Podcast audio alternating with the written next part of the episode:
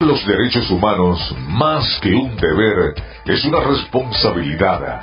Por eso, a la hora de exigirlos, no jugamos carritos. A partir de este momento comienza Derechos Humanos para Vos, un programa de la Comisión para los Derechos Humanos del Estado Zulia todos sus elementos son tipo A. Puede ser escuchado por niños, niñas y adolescentes sin la supervisión de padres, madres o responsables. Comienza Derechos Humanos Vos.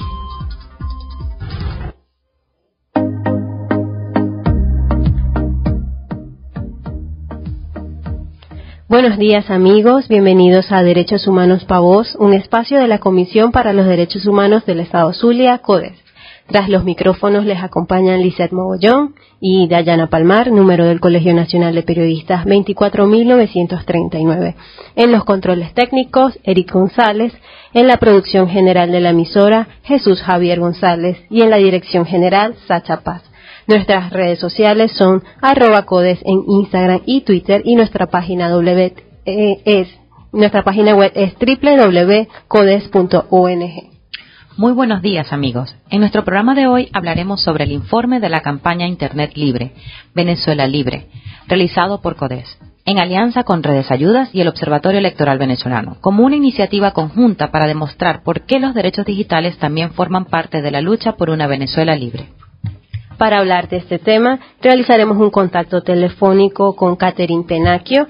Ella es la coordinadora de comunicaciones del Observatorio Electoral Venezolano y con Luis Serrano, coordinador general de Redes Ayuda. Para dar inicio al programa narraremos las noticias más destacadas de la semana en materia de derechos humanos. Derechos Humanos Vamos, un espacio para la defensa de nuestras libertades. CODES, Redes Ayuda y el Observatorio Electoral Venezolano publican informes sobre el acceso al Internet en Venezuela la Comisión para los Derechos Humanos del Estado Zulia, el Observatorio Electoral Venezolano y Redes Ayuda lanzaron el pasado miércoles la campaña Internet Libre, Venezuela Libre, un esfuerzo colaborativo que demuestra cómo los derechos digitales son parte de la lucha por una Venezuela libre.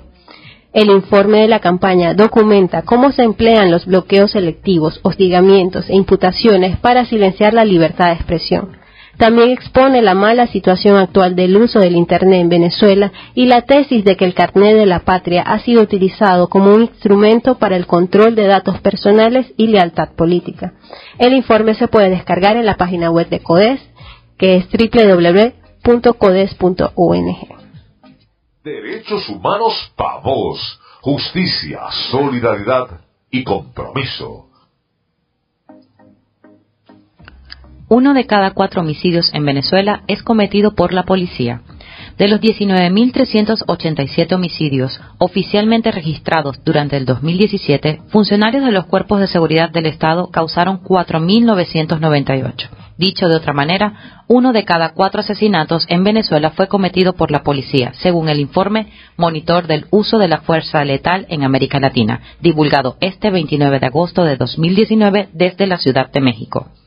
El documento muestra los resultados de una investigación sobre uso y abuso de la fuerza letal en Brasil, Colombia, El Salvador, México y Venezuela.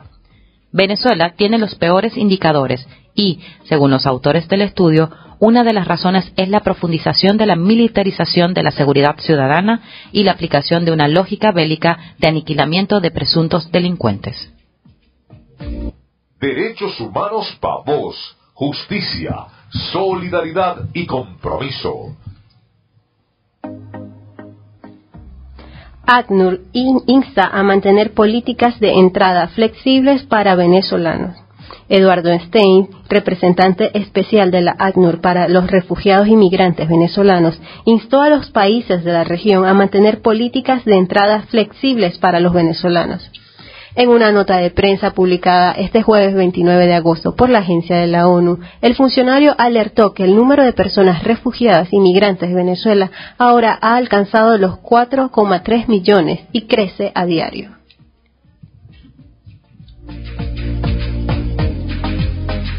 Derechos humanos para vos, justicia, solidaridad y compromiso. Estudiantes y profesores de la UCB desconocen sentencia del Tribunal Supremo de Justicia.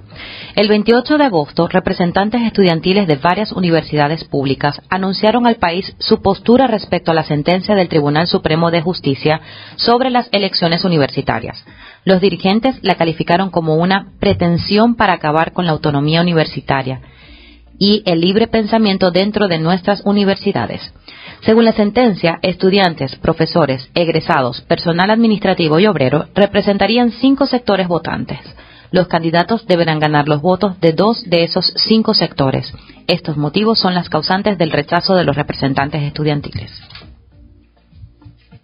En Derechos Humanos Pavos luchamos por la democratización de Venezuela. Colegio Nacional de Periodistas registra 175 casos de intimidación a periodistas durante 2019. El Colegio Nacional de Periodistas informó que se han registrado 175 casos de hostigamiento e intimidación en lo que va de 2019. De acuerdo al secretario general de la seccional Caracas, Edgar Cárdenas, la amenaza proviene de las propias autoridades regionales, quienes han aprovechado los espacios en medios oficiales para hostigar detalló que la presión directa y el desalojo de instituciones son algunas de las modalidades más comunes. Se han registrado 23 amenazas a periodistas, 22 ataques directos, algunos con objetos contundentes, 21 robos de equipos de trabajo y 8 intentos de detención. Conoce tus derechos. No dejes que te los quiten. Derechos humanos para vos.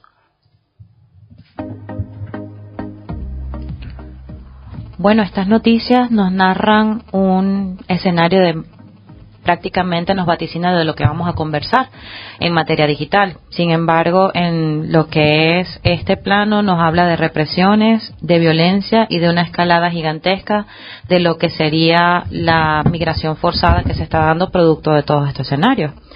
Eh, como nos decía Dayana, el Colegio Nacional de Periodistas nos habla de intimidación a periodistas. Tenemos estudiantes que el Tribunal de Supremo de Justicia aboga por una o dicta una sentencia que está sesgando el voto de los estudiantes y su participación en su gobierno universitario y tenemos a los policías o la seguridad de los ciudadanos totalmente amenazada en su integridad física, ¿no?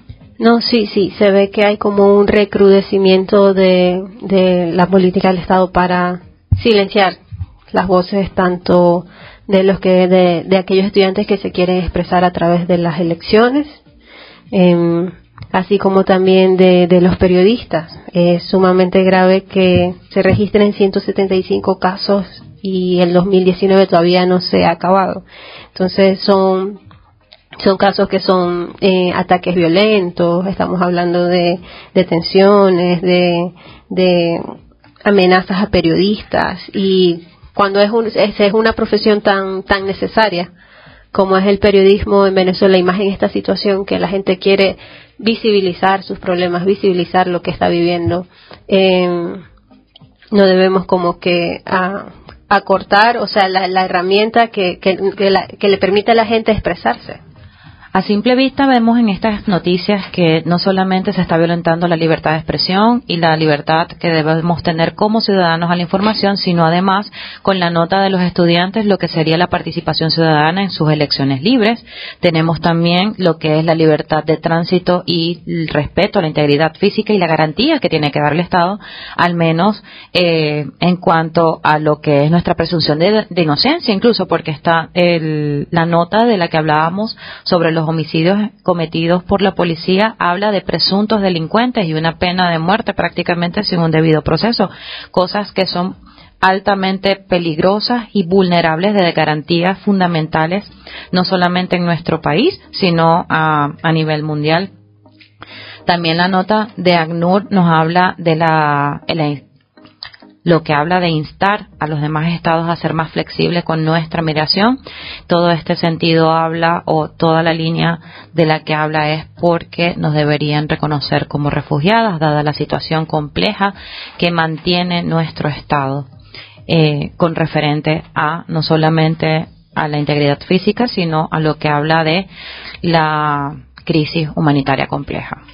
Claro, y solo para también comentar un poco la, noticia sobre la, violencia policial en Venezuela, em, también va de la mano con el informe del alta comisionado Michelle Bachelet, en donde se registraron más de 6.000 muertes por eh, enfrentamientos policiales, una cifra inusualmente alta e incluso revelada por el Ministerio Público, en la cual, según según la alta comisionada Michelle Bachelet, existen indicios de que se traten de ejecuciones extrajudiciales, lo cual es sumamente preocupante y también eh, va consono con el informe de CODES de, de, este año, en donde se registraron 200, 240 muertes en supuestos enfrentamientos en lo que va de enero a julio de 2019. Bueno, también tendremos eh, más adelante y unos datos más reveladores sobre lo que sería el acceso a Internet a Venezuela y cómo esto es la visibilización de eh, más violaciones de derechos humanos ya en un plano digital, un poco un tema que podría ser un poco desconocido, producto de que no tenemos servicios públicos, no tenemos electricidad, mucho menos internet y pues en un adelanto podemos decir que somos el tercer país con el a nivel mundial con el internet más lento. Ok. Bueno, esto fue un resumen de las noticias más destacadas de esta semana en materia de derechos humanos. Este es nuestro espacio para alzar la voz y promover la defensa de los derechos humanos en el Zulia. Vamos a un corte y seguimos con más de Derechos Humanos para Voz por Fe y Alegría 88.1 FM.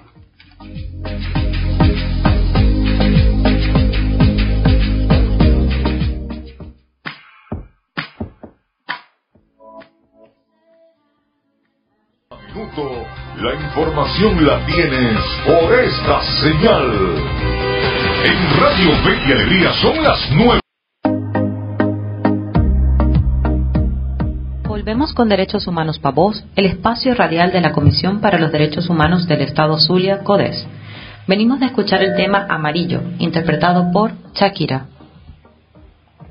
Ok, bueno, en este segmento ya entramos a la materia del programa de hoy, que vamos a hablar sobre la campaña promovida en redes sociales por CODES, Redes Ayuda y el Observatorio Electoral Venezolano, Internet Libre, Venezuela Libre.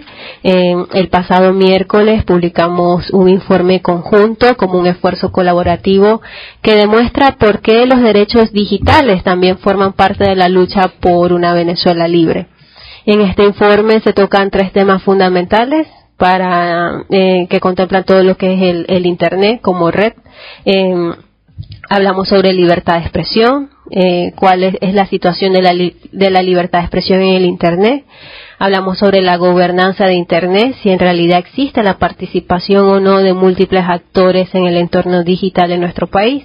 Y también hablamos de la protección de los datos y personales que, que, que se manejan a través de la, de la red.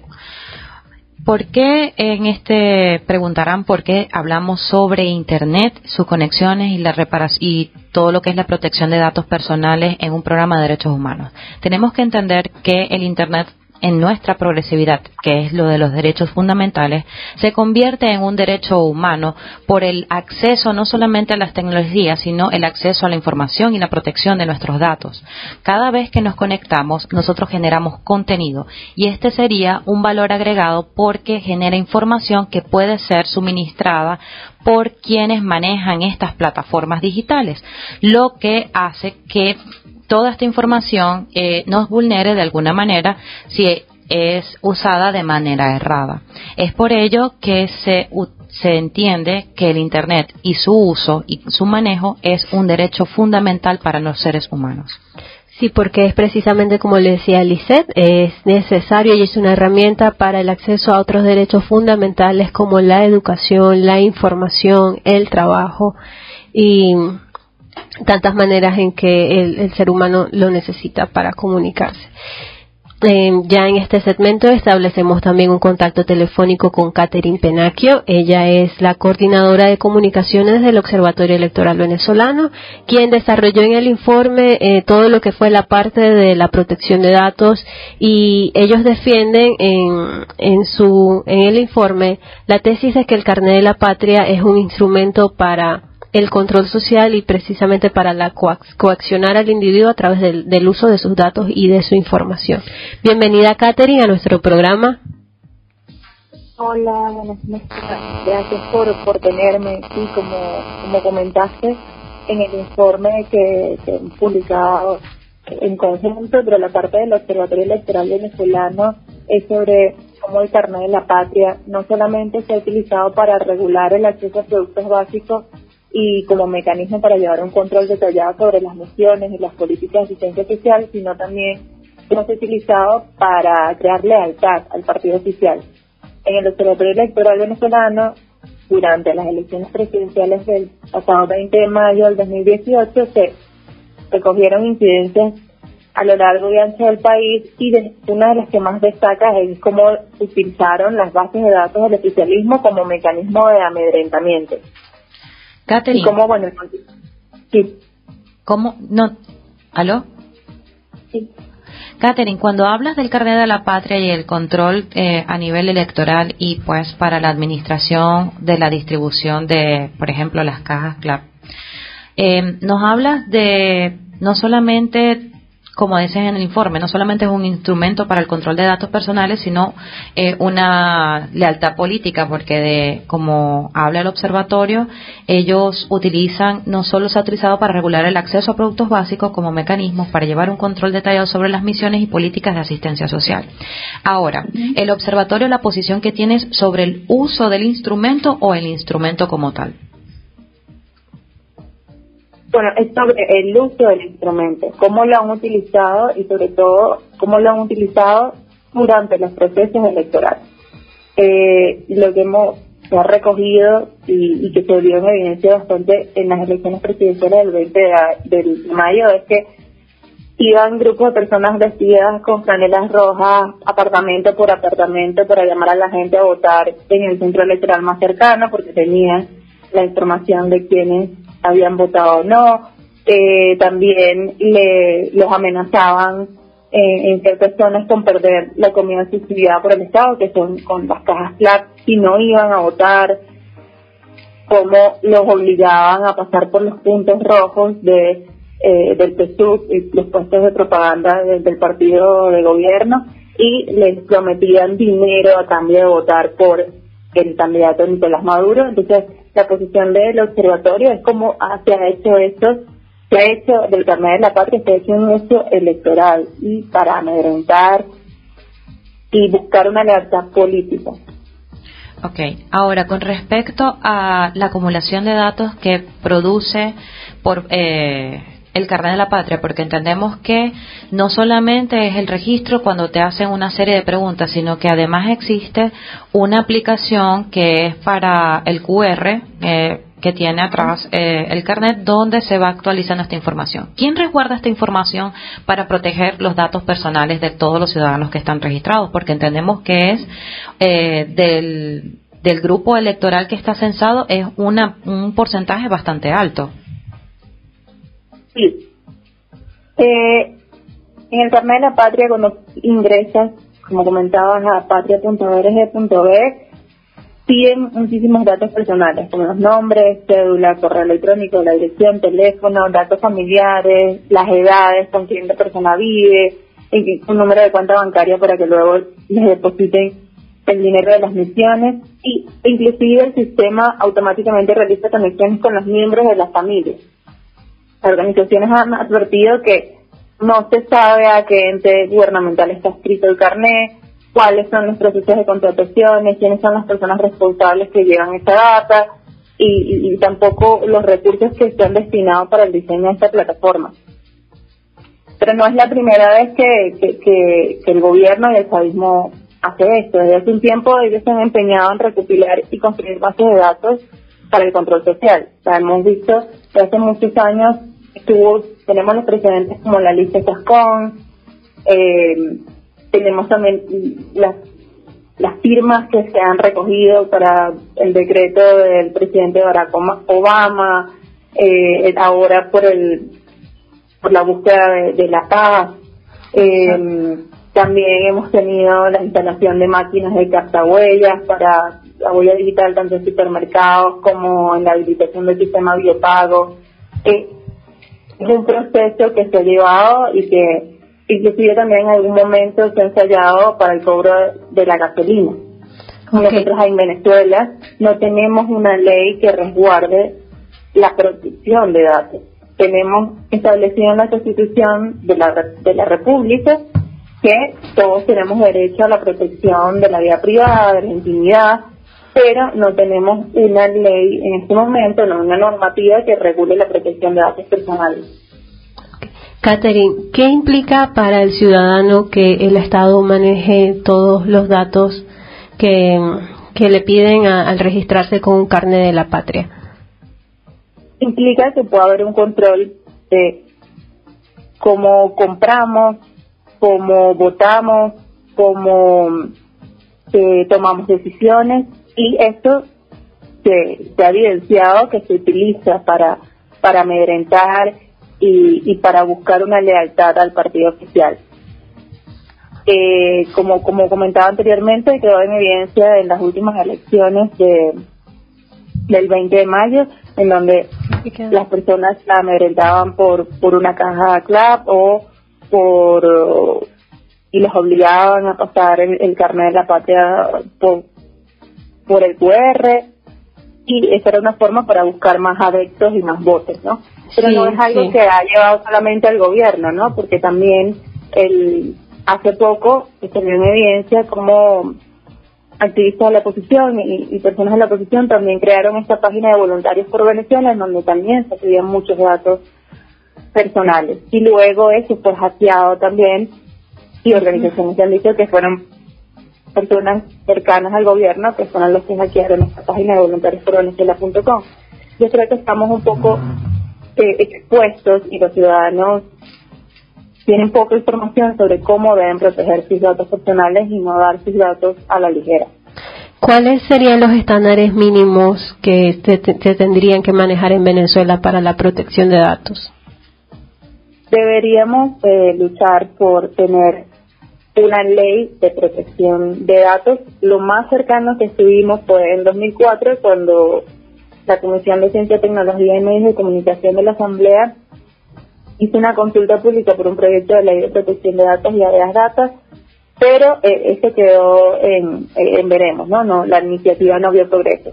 Yo creo que es necesario, además de lo que está establecido en la Constitución de, de la República y además de lo que se adopta en la Declaración de Derechos Humanos, que todas personas tienen derecho a la protección de la ley de sus datos personales, eh, debería ser un esfuerzo por tener una propia ley de protección de datos personales en la Asamblea Nacional. Ok, bueno, seguimos eh, hablando con. Muchas gracias, Catherine, por tu aporte.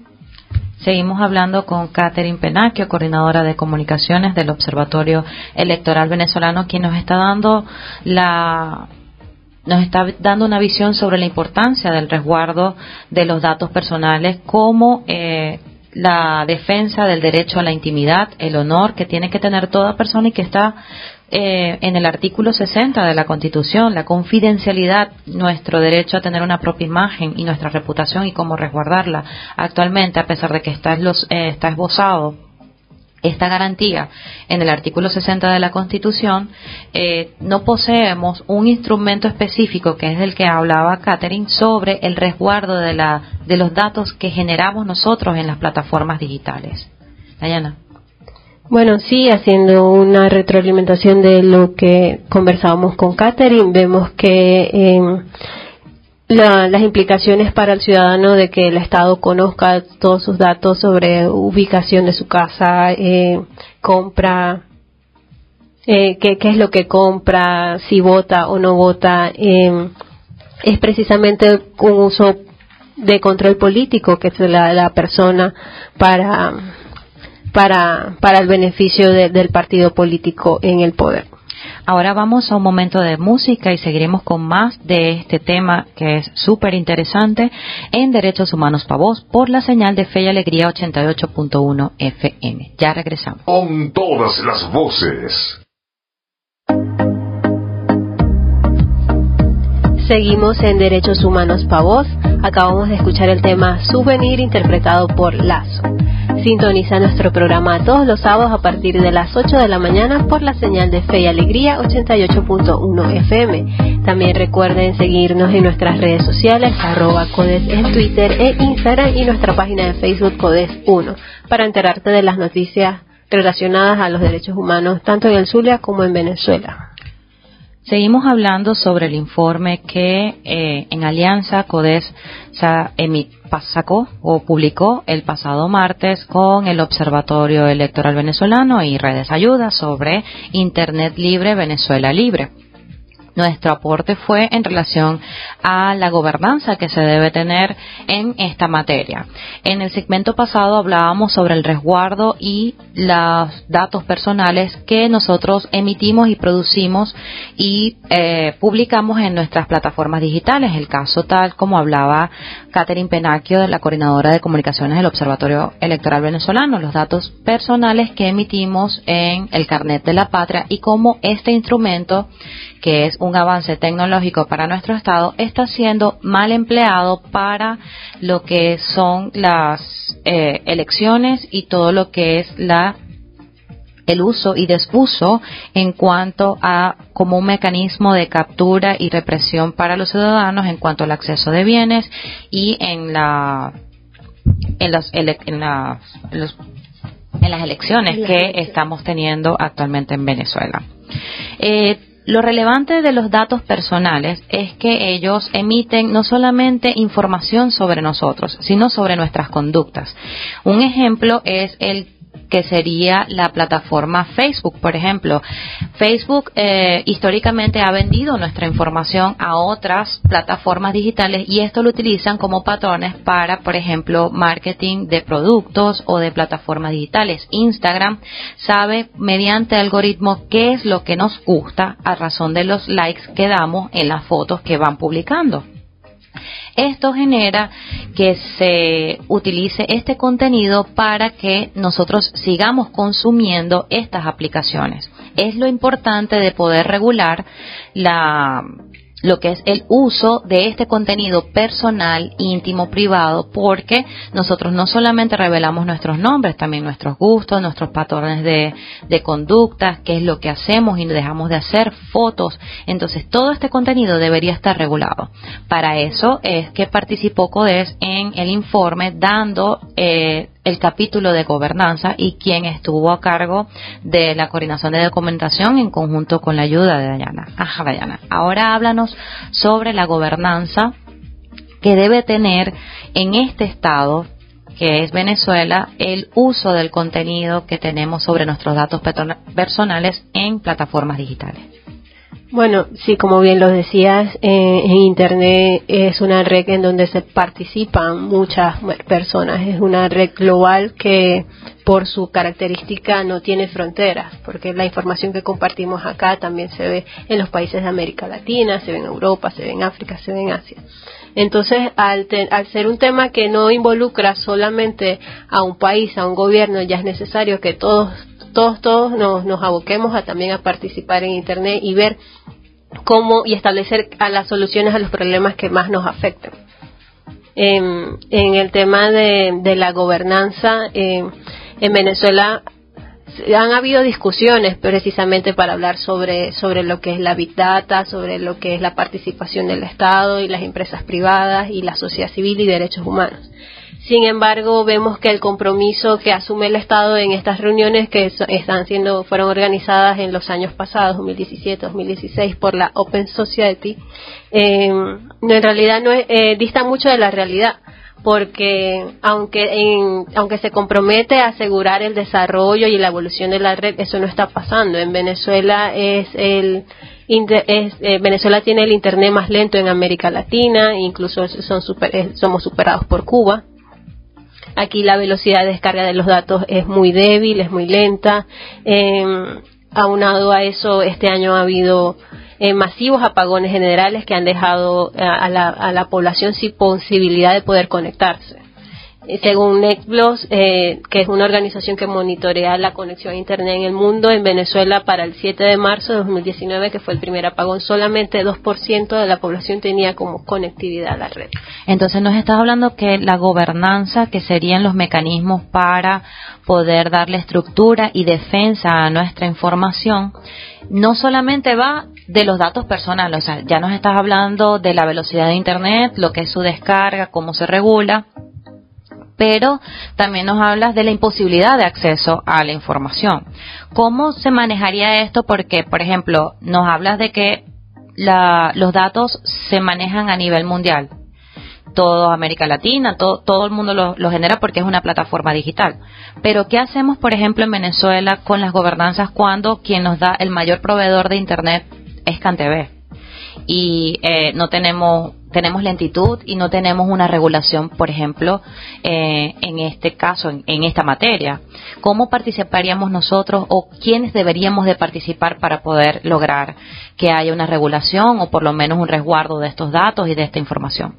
Bueno, sí, como bien lo dijiste, CanTV es el principal proveedor de Internet del Estado. CanTV es una eh, compañía que fue, que ya, ya es se estatizó, está totalmente controlada por el Estado y al ser el mayor proveedor de Internet en Venezuela tiene más del 60% de, de control sobre los nodos de Internet que existen en nuestro país. Entonces eso le ha facilitado mucho eh, la labor de bloquear páginas web, bloquear el funcionamiento de las aplicaciones como Instagram y como Twitter. Y eso es un tema que ha sido denunciado eh, no solo este año, sino también el año pasado. Vemos como eh, medios digitales importantes y relevantes para, para Venezuela, como lo es el Nacional, La Patilla, eh, son medios que han, se han visto bloqueados precisamente por eso, porque publican una noticia relacionada al desarrollo social y político de Venezuela y no pasa es que nos podemos dar cuenta, eh, por ejemplo, con lo que hablabas del apagón nacional, el primero, porque debemos entender que aquí en el Zulia mantenemos un apagón. Eh, el primer apagón generalizado 2% solamente estaba, como nos estás mencionando, 2% estaba conectado. Sin embargo, ese 2% era el que se podía informar a través de personas que estaban fuera del país.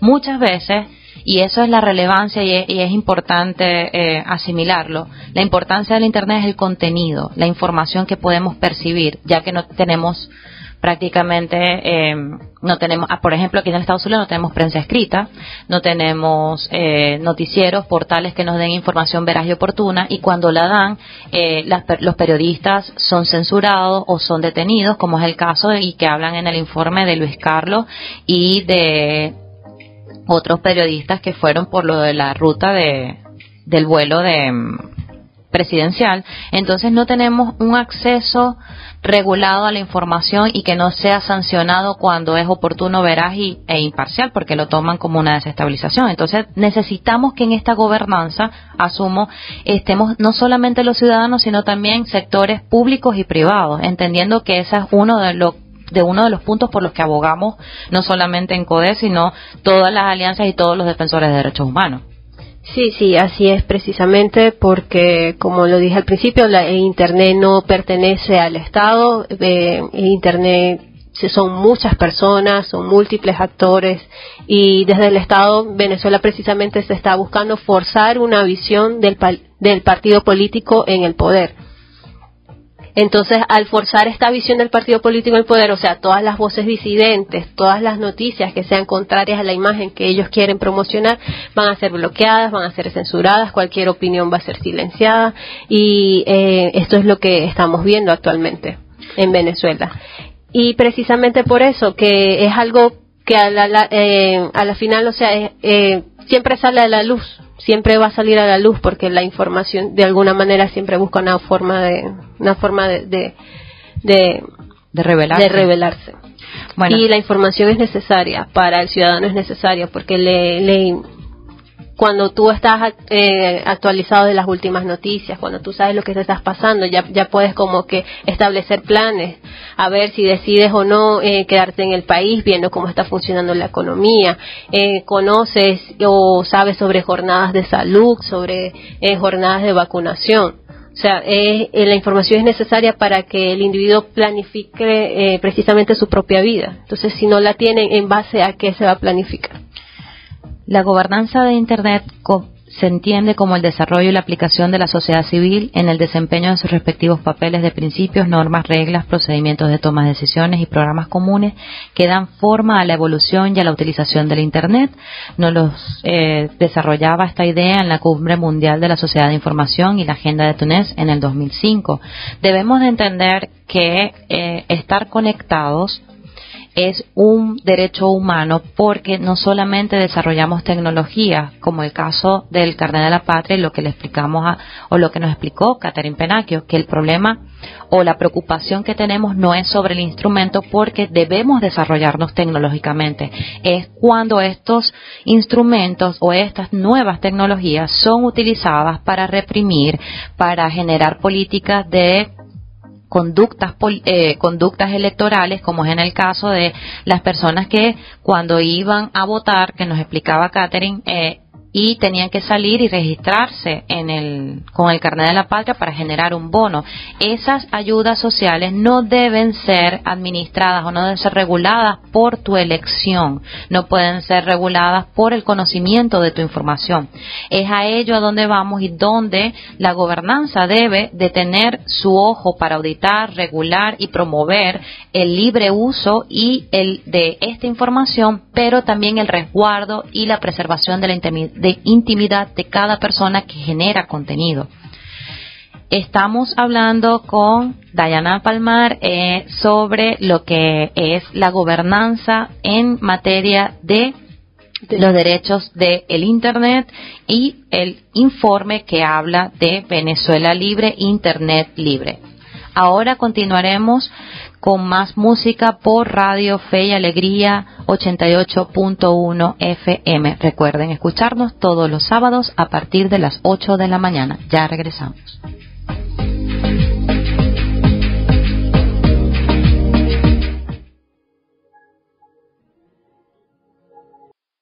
Continuamos con Derechos Humanos para Vos por Radio Fe y Alegría con todas las voces.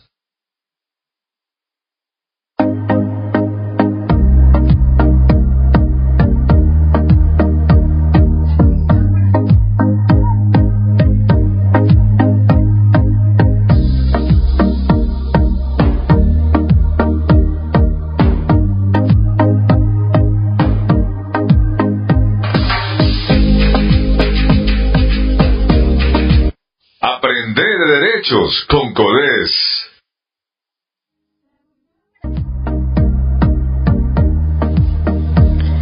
Bueno, escuchamos el Aprender de Derechos en nuestro programa. Eh, habló sobre las condiciones para la gobernanza del Internet en Venezuela y precisamente una de las primeras es mejorar la infraestructura de Internet, porque cuando todos tenemos acceso a la red, no solo es en las zonas urbanas, sino también en las zonas rurales y en los territorios indígenas, hay más posibilidad para que la persona encuentre las oportunidades que ofrece la red, se eduque, se informe y conozca más sobre el mundo que la rodea.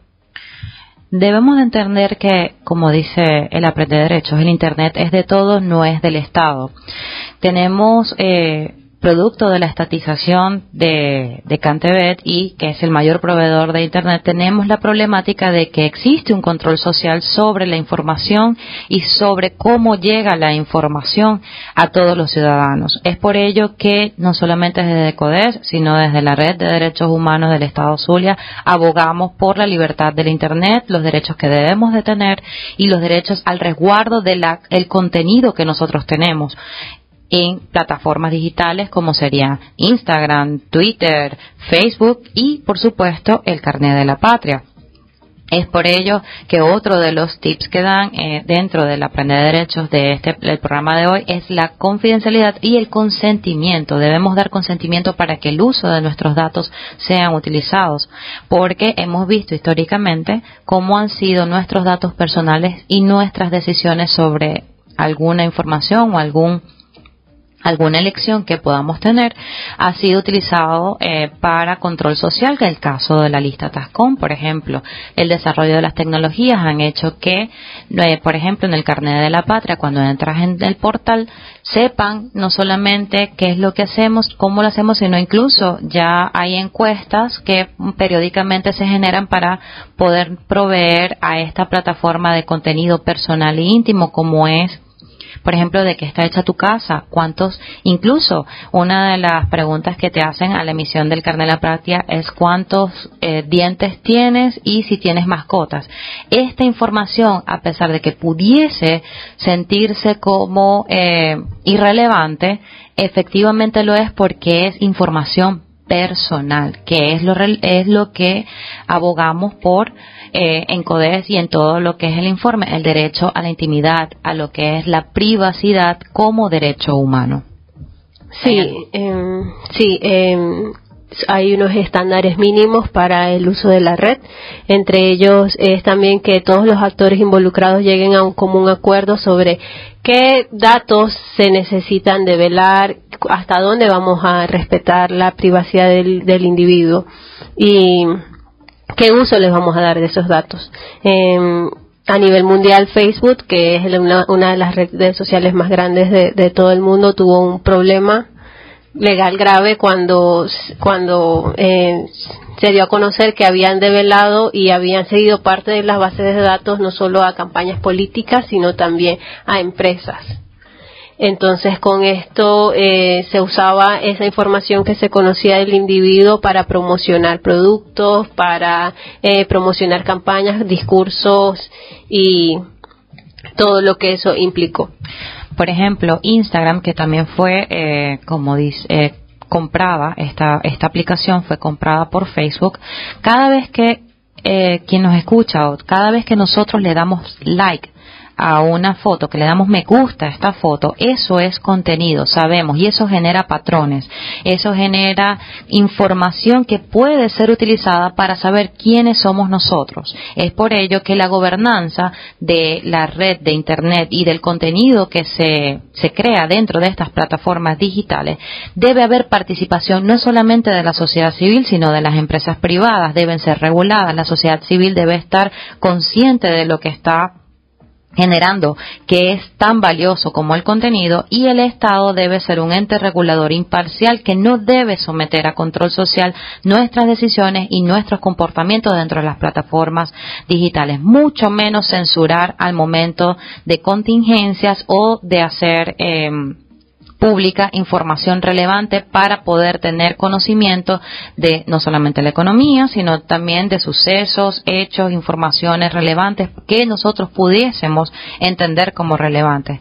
Es por ello que instrumentos como VPN han tenido que ser utilizados dentro del Estado venezolano porque existe una gran censura sobre la información que se genera dentro y fuera de nuestros de nuestras fronteras. Bueno, la invitación es para que descarguen el informe sobre Internet Libre Venezuela Libre, disponible en nuestra página web www.codes.ong, también para que visiten el hashtag en, la, en nuestras redes sociales, Instagram, Facebook y Twitter y conozcan cuáles son esos tics, esas recomendaciones, esas informaciones que, que damos para que precisamente todos nos involucremos en este tema porque Internet no es de nadie, es de todos, todos lo usamos, todos le damos, es una herramienta muy importante para visibilizar la situación que vivimos, para buscar oportunidades para nuestro desarrollo personal, profesional eh, y también para ayudar a la sociedad al progreso. Eh, los acompañamos pues a que conozcan más de este tema y descarguen la información.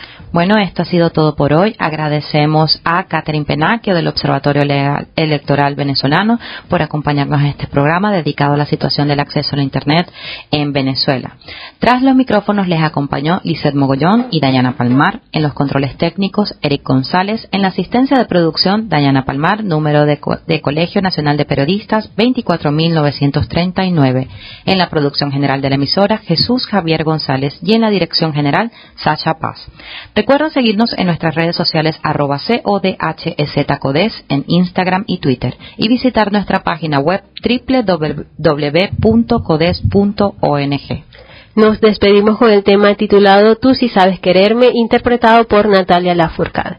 Te invitamos a escuchar la próxima emisión de Derechos Humanos para Voz por la señal de Radio Fe y Alegría 88.1 FM, todos los sábados a partir de las 8 de la mañana, si la electricidad, las señales y la transmisión nos lo permiten. También puedes escuchar la transmisión de nuestro programa por humanoderecho.com los martes a las 9 de la mañana.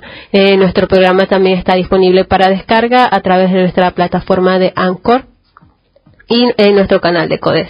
Ahí nos encontrarás hablando de derechos humanos.